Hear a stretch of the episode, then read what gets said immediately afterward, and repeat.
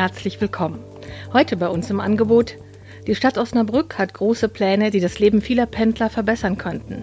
Wie das funktionieren soll und was Nachbar Münster damit zu tun hat, weiß mein Kollege Rainer Lammann-Lammert. Und wir bleiben beim Thema Mobilität. Die E-Scooter sind an der Hase angekommen, ganz offiziell. Fünf Roller stehen seit neuestem vor den Stadtwerken. Die stellen auch die Testfahrer. Machen sich die Scooter gut, könnten sie im Frühjahr durch die ganze Stadt kurven. Im Newsblog Vorbild für ganz Deutschland? Die Handwerkskammer hat sich angesichts des Fachkräftemangels etwas Pfiffiges ausgedacht und der Stadtkämmerer hat den Haushaltsplan für das Jahr 2020 vorgestellt. Wir haben schon mal reingeschaut. Immer der Hase nach.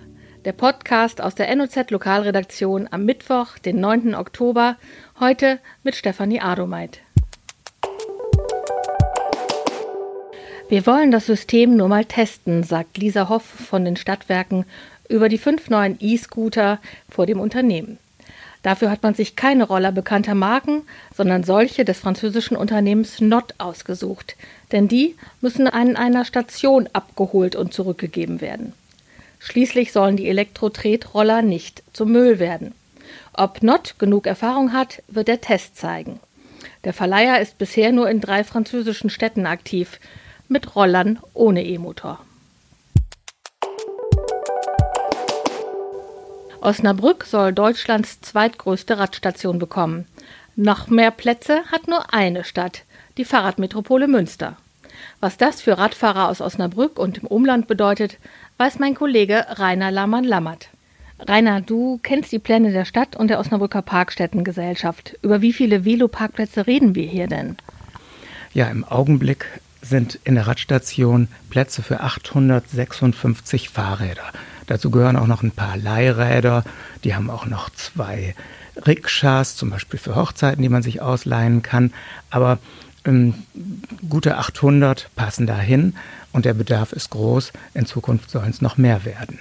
Die Planung für die neue Radstation sieht vor 2265 Fahrräder bzw. Stellplätze für Fahrräder. Und hm, wenn wir das jetzt mal mit Münster vergleichen, da sind es am Bahnhof 3500. Das ist die größte Radstation Deutschlands. Damit wäre Osnabrück auf Platz 2. Das ist doch schon mal was. Im Fahrradparkhaus ist es ja nicht anders als im Parkhaus für Vierräder. Eng wird es dort vor allem zu den Stoßzeiten, also morgens und abends. Wo sollen denn all die Räder überhaupt hin? Ja, es gibt in der Bahnhofsgarage, weiß nicht, vier oder fünf oder vielleicht sogar sechs Etagen. Oben werden nicht mehr so viele Autos geparkt. Braucht man ja auch nicht.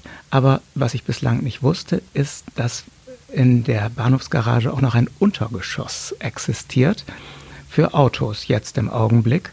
Und das soll freigeräumt werden für Fahrräder. Und hm, das ist teilweise ein bisschen kompliziert, weil, wenn man sich das genau anguckt, da überall noch Stahlträger oder äh, Betonträger an der Decke sind, die schränken die nutzbare Höhe etwas ein, sodass die doppelstöckigen Fahrradständer nicht überall unterzubringen sind. Aber es ist reichlich Platz da, die Fläche ist sehr groß und deshalb äh, müsste das ganz gut klappen mit dieser Station. Außerdem soll diese Station direkt vom Bahnhofsvorplatz aus erreichbar sein. Das ist den Planern ganz wichtig dabei. Die Autos fahren von der Bruchstraße, von einer Nebenstraße rein. Es soll separate Zufahrten geben und man soll möglichst auch schon vom Portal des Bahnhofs sehen können, wo es lang geht, wenn man ein Fahrrad braucht oder abstellt. Sehr praktisch. Ähm, was bisher wirklich unpraktisch ist, es ist ja nicht möglich, sein Fahrrad nachts aus der Radstation wieder abzuholen. Wird sich das ändern? Ja, die OPG, also die Osnabrücker Parkstättenbetriebsgesellschaft, gibt sich größte Mühe, dass äh, auch für die Fahrräder ein entsprechender Komfort angeboten wird wie für die Autofahrer. Das wird alles schon bei der Planung berücksichtigt. Und deshalb wird vieles jetzt mit Chipkarte funktionieren, was bisher manuell geregelt wurde. Das hat den großen Vorteil, äh, dass äh, auch die Tagesparker ihr Fahrrad künftig nachts abholen können. Bisher ging das nur bis zum Abend, ich weiß nicht, 20 oder 21 Uhr war Schluss und nur die Dauerparker hatten noch einen Zugang. Das wird in Zukunft besser. Perfekt. E-Bikes werden ja auch immer beliebter, nicht nur bei älteren Leuten. Viele Junge nutzen den eingebauten Rückenwind dann für längere Strecken. Weiß man schon, wie viele Ladestationen es in der neuen Radstation geben soll? Ja, äh, mehr als 200 auf jeden Fall. Äh, ich habe mal eine Zahl von 234 gehört. Das wird von Anfang an so mit eingeplant. Also große Pläne für die Radstation. Vielen Dank an den Kollegen Rainer Lahmann-Lammert.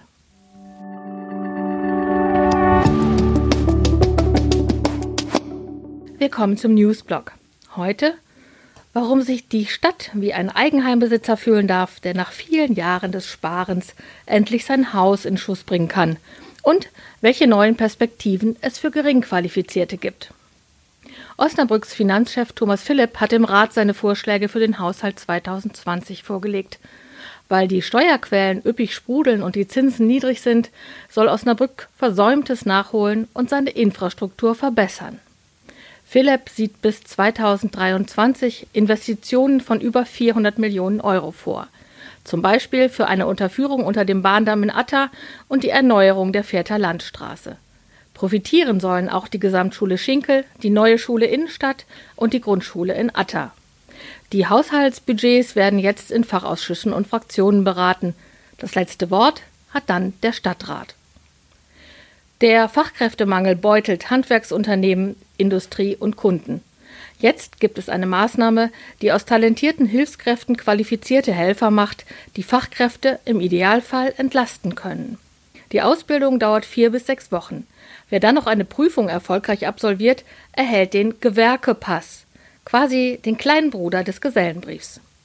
Der bundesweit erste Besitzer solch eines Gewerkepasses ist Ahmed Fadil Ibrahim. Er kam vor fünf Jahren als Flüchtling aus dem Sudan. Das Jobcenter vermittelte ihm ein Praktikum beim Straßenbauer Diekmann.